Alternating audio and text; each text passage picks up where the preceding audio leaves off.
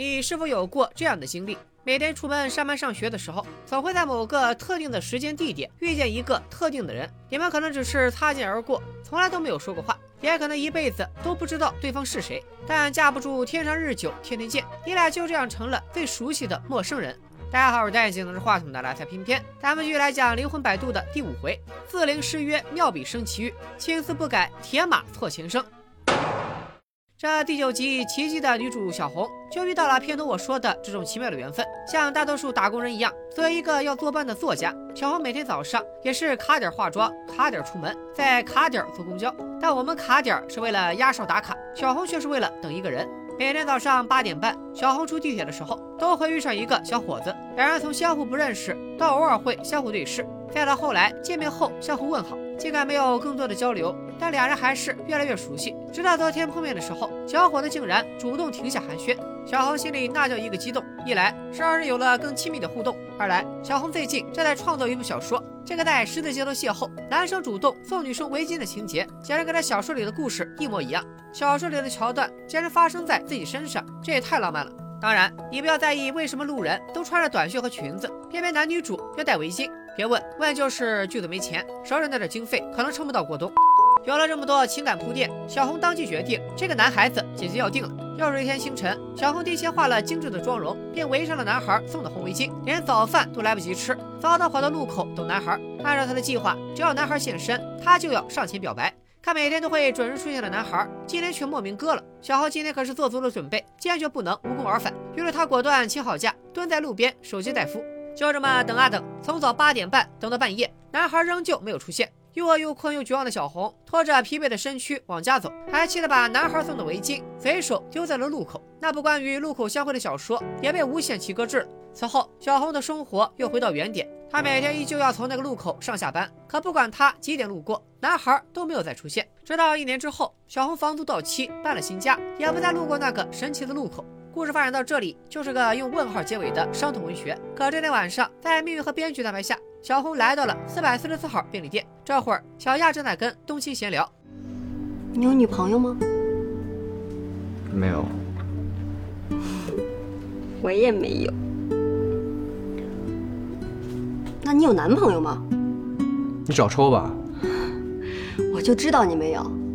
两个孤独的灵魂，有的时候是可以互相帮助一下的。你做我男朋友，我做你女朋友。从后面的剧情来看，小亚这波表白大概应该是发自真心的。冬青听完，多少有点犹豫里透着娇羞。好在小红及时出现，化解了尴尬。冬青麻利的给小红挑菜，再一抬头，那个路边的男孩就这么突然出现了。小红环视四周后，一脸蒙圈，背后明明什么都没有。冬青明白这是来活了。送走小红之后，冬青打算跟男孩来一次深入交流。于是他指走小亚，朝这位鬼爷发出了灵魂三问：你是谁？哪来的？咋死的？结果男孩一问三不知，啥都不记得了。为了方便解说，咱们后面就叫他小兰好了。大家可以把自古红蓝出 CP 打在弹幕里。冬青又问：既然你是追着小红来的，总该知道跟踪小红的动机吧？小兰依旧支支吾吾，宛如看着新手教程通一周目的菜鸟，只知道自己每天都要去路口找小红。至于为什么这么干，不知道、不清楚、不明白。可等他一年前照常赶到路口的时候，小红却看不见他，他也触碰不到小红。就这样，小兰看着小红等了一天，直到小红失望的回家。此后，小兰就像个痴汉，一直尾随小红，但小红却再也没有看到过她。说着说着，小兰突然一个趔趄，变得特别虚弱。她感觉自己的力量在减弱，只好拜托冬青告诉小红，她从来没有失约，一直就在小红身边。另一边，小亚主动表白，结果让个没名字的死鬼打断施法。出门的时候，正好遇上赵丽要送他回家。小亚说出了他心里的疑惑：作为三人组里唯一看不见鬼的人，他完全不能理解冬青都能看到什么，心里又在想什么。不了解自己的目标，小亚着实不好下手。赵丽当即表示：既然你想知道冬青在想什么，最好的办法就是直接问，而且一定要用自己最擅长的方式问。卖萌。双脑残。听到赵丽的建议，小亚果断让赵丽掉头，一路杀回便利店。小亚一见冬青，就开始按照教学卖萌装傻。结果冬青一言不发，小亚干脆亮出拳头，用自己的方式让冬青就范。冬青拗不过小亚，只好把小兰的故事和盘托出。第二天一早，抓鬼三人组带着小兰来到小红的公司，这会儿正赶上小红辞职，冬青和小亚拦住了他的去路，开门见山提起了小兰。那天他赴约了，只是人鬼殊途，你看不见他而已。尽管小红的脸上有那么一瞬间的伤感，但迷信科学的她依然觉得冬青就是在拿别人的伤心事找乐子，强烈建议他们去北京六院精神科挂个专家号。临走之前还不忘补一句：真的编故事，也希望你们编得圆满一点啊！大白天见鬼啊！多看点鬼故事去吧。话虽然糙了点倒是点醒了赵丽。对啊，鬼不能见阳光。民间传说，人死之后阳气散尽，留下的鬼魂属于至阴至冷，阳光的属于至阳至热，二者属性相克。小鬼见阳光，等同于舞蹈区被往间查房，轻则损耗元气，重则当场击击。可小兰不仅能见光，甚至还能在大太阳底下辨别无弊，中间肯定有蹊跷。赵丽灵机一动，有没有可能小兰根本就不是鬼，而是某种灵？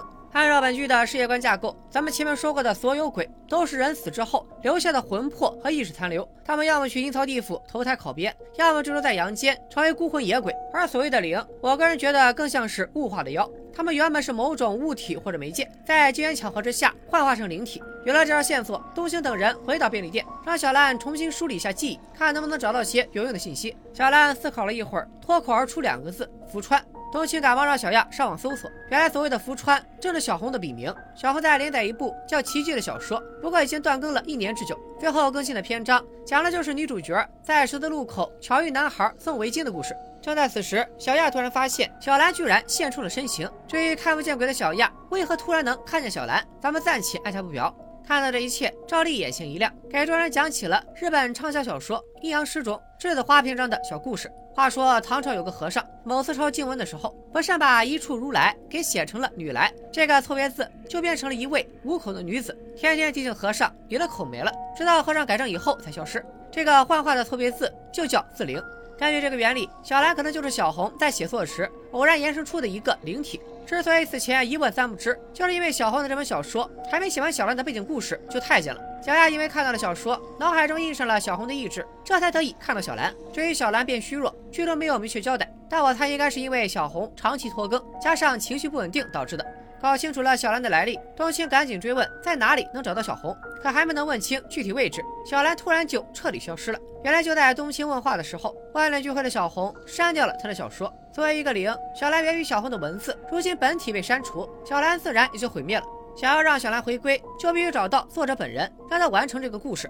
小亚突然想到，小红曾经在网上分享过，她经常在一家快餐店写作，在她的小说里也经常提到这家店。冬青意识到，这个快餐店很可能就是小兰的产房。说干就干，三人组火速赶到快餐店，并给小红讲述了自灵的故事。虽说小红不再把他们当精神病，但依然将信将疑。得知深爱的小兰竟然是自己脑补出来的，更是多了一丝失落。赵丽趁机解释小兰出现的原理：你的精神灌入了文字，然后衍生出来的。按照你情节的设置，你和他相遇了。可是讽刺的是，由于他具象的出现呢，你的注意力完全转移转移到文字上了，所以你看不见他。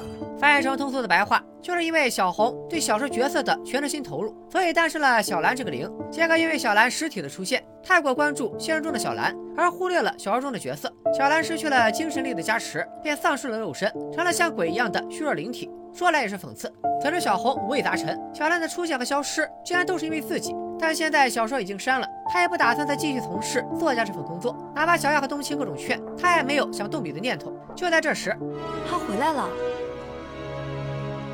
他又回到了你心里。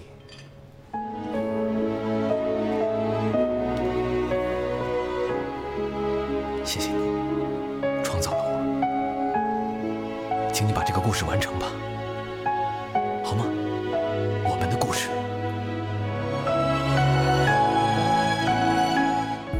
虽然消失了，但对小兰的这份念想重新点燃了小红的斗志。她决定收回思成，从头开始。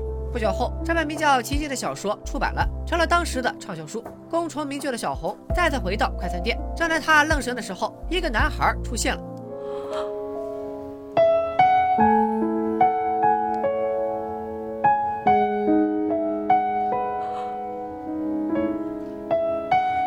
我们见过吗？虽然不是自灵小兰，但二人相见恨晚，相谈甚欢。对于小红而言，男孩的出现或许也算是一种奇迹吧。这一章算是《灵魂摆渡》里少有的没有恐怖色彩的故事。除了感受一波编剧的温情走心，也让我悟出了一个道理，那就是千万不要随便拖更。奇迹一章略显平淡，但只是暴风雨前的平静，因为这次冬青摊上事了。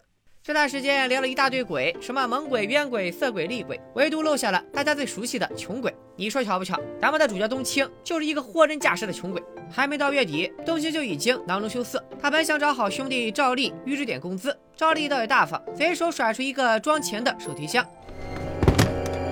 想要多少？随便拿。这么多钱，你都敢放你仓库里了？我们这儿只有这个，人间的钱太难挣了。冬青只好厚着脸皮去找小亚借钱，小亚就比赵丽大方多了，只要说明白想干嘛，借钱肯定不是问题。不过冬青好像有所顾忌，借钱的事也就不了了之了。就在冬青苦着脸去门外换广告牌的时候，阿金，这位穿民国校服的妹子一把抱住冬青，冬青当场就蒙圈了。更懵的是，在屋里的小亚，在她的视角里，窗外只有冬青一个人。看来这位姑娘又是个鬼。女鬼名叫彩琴。至于她为什么会找到冬青，她口中的阿金又是谁？各位观众稍安勿躁，咱们暂且按下不表。总之，彩琴应该是认错人了。冬青走后，彩琴依然站在原地，这一切都被赵丽看在眼里。他只好出门告诉彩琴，冬青真的不是阿金。然后转头回了店里，给冬青和小亚讲起了彩琴的故事。这大姐死了好多年了，是我们那儿有名的钉子户，怎么着都不肯投胎。钉子户，嗯，每年约好和男朋友就在这儿见面，每年都来啊。每年都来。我在这片管了二十几年了，看这打扮，应该死了五十年朝上了。彩琴强烈的执念让她始终不肯放弃等待。经过不懈的努力，她终于在冥王那里申请到每年两天还阳的机会。所以每到这个时候，彩琴就会出现在门口等待他的情郎。时间一到就会消失，就这么周而复始数十年。这里强调一下，灵魂摆渡的世界观里，阴间的老大不是叫阎王，而是叫冥王。前十集里其实提到过数次，此人也即将在下一回中登场，大家敬请期待。听完赵丽的讲述，冬青若有所思，他还是放心不下门外的彩琴，便独自出门致歉。彩琴直言，冬青和阿金实在太像了，随后就给他讲起了阿金的故事。时间拨回到上世纪三十年代，这位长得跟冬青一模一样的小伙子，就是彩琴口中的阿金。彼时，阿金经营着一家理发馆，在这北平城远近闻名的托尼老师。一次偶然的机会，富家千金彩琴和阿金相遇，阿金真诚相待，不卑不亢，彩琴也不在意阶级差距，两人一见钟情，成了情侣。但好景不长，抗日战争全面爆发，阿金毅然决然放下剪刀，带领北平市民上街游行请愿。在民族危难之际，阿金选择投简从戎，舍小家为大家，正式参军抗日。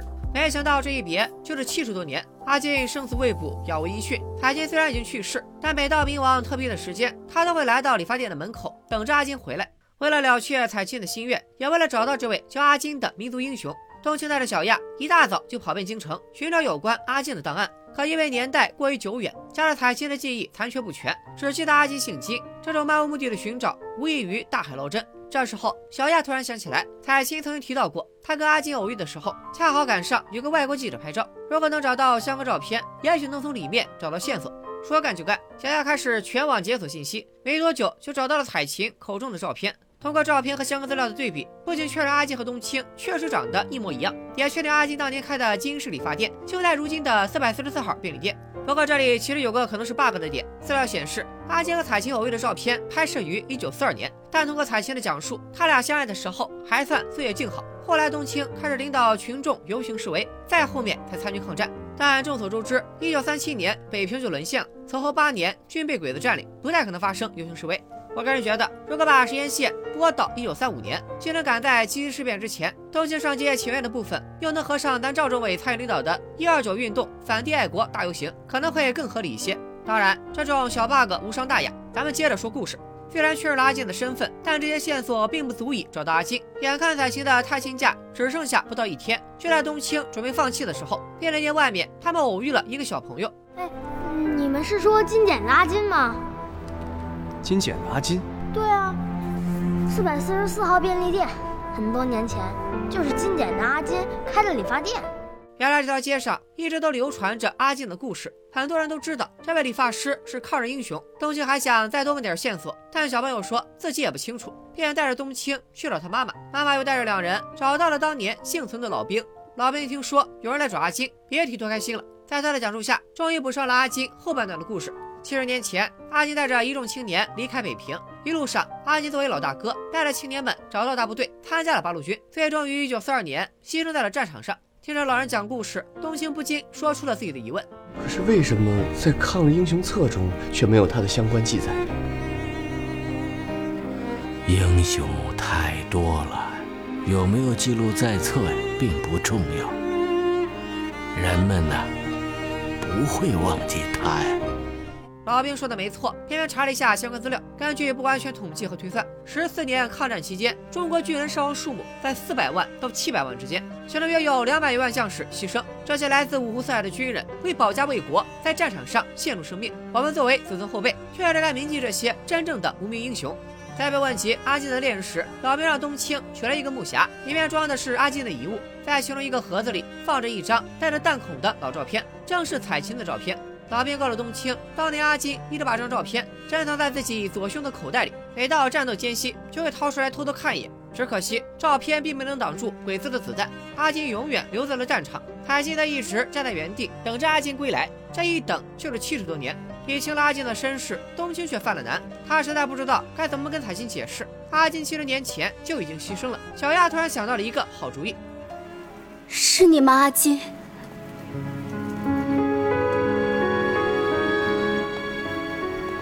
彩琴，阿金，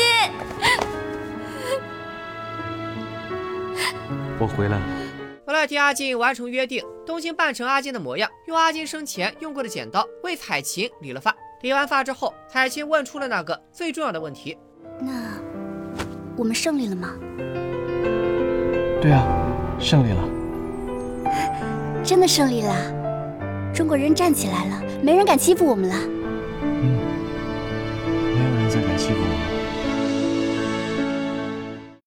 在彩琴的请求下，扮成阿静的冬青带着她逛遍了新时代的北京城。期间，小亚还灵机一动，用大屏幕为彩琴送上了时隔七十年的表白。可就在准备回程的公交车上，就在逛北京的时候，彩琴觉醒了自己的记忆。你不是阿金，对吗？原来早在阿金牺牲的同一年，彩琴也身患绝症，撒手人寰。而且小亚搞的那个表白墙上，好巧不巧，又有一个带年份的电子钟，让彩琴意识到今年已经是二零一三年。另外，小亚写的是彩琴，而非彩琴，种种迹象都在证明，这只是为配合他而演的一出戏。冬青无言以对，只好把阿金牺牲的事和盘托出。得知一切的彩琴反而放下了心结，接受了这个现实。他要去寻找阿金，不管是七十年还是七百年，他迟早会找到自己的爱人。就这样，彩琴依偎在冬青肩头，看着窗外新北京的夜景。直到第二天清晨，冬青醒来，彩琴已经回到了阴间。冬青看着清晨的城市，也是感慨万千。阿金，